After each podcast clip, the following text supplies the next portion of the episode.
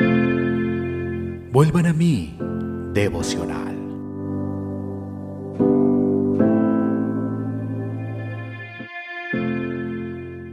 Marcos capítulo 2, versículo 4. Y como no podían acercarse a él a causa de la multitud, descubrieron el techo de donde estaba y haciendo una abertura, bajaron el lecho en que yacía el paralítico.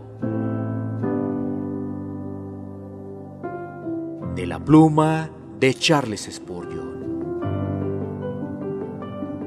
La fe puede ser algo sumamente creativo.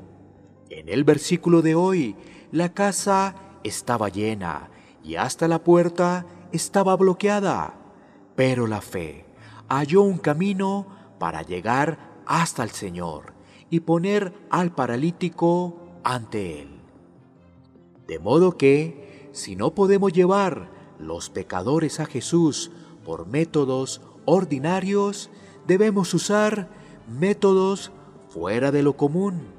Según Lucas 5:19, vemos que bajaron al hombre separando las tejas, lo cual quiere decir que las quitaron, levantando quizás una nube de polvo, más el consiguiente peligro para las personas por la posibilidad de que alguna se cayera.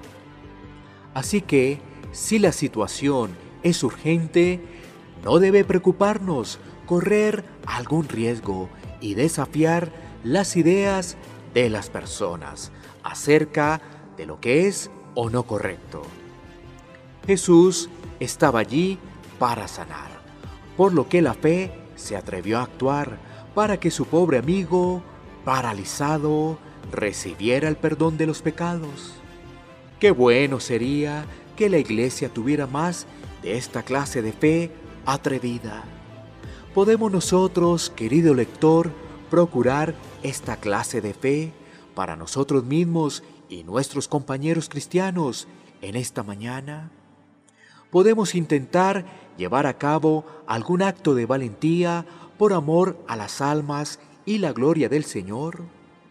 El mundo que no cree siempre será creativo y siendo este el caso, ¿no es posible que también la fe sea creativa y quizás de alguna manera nueva alcanzar a los perdidos que perecen a nuestro alrededor?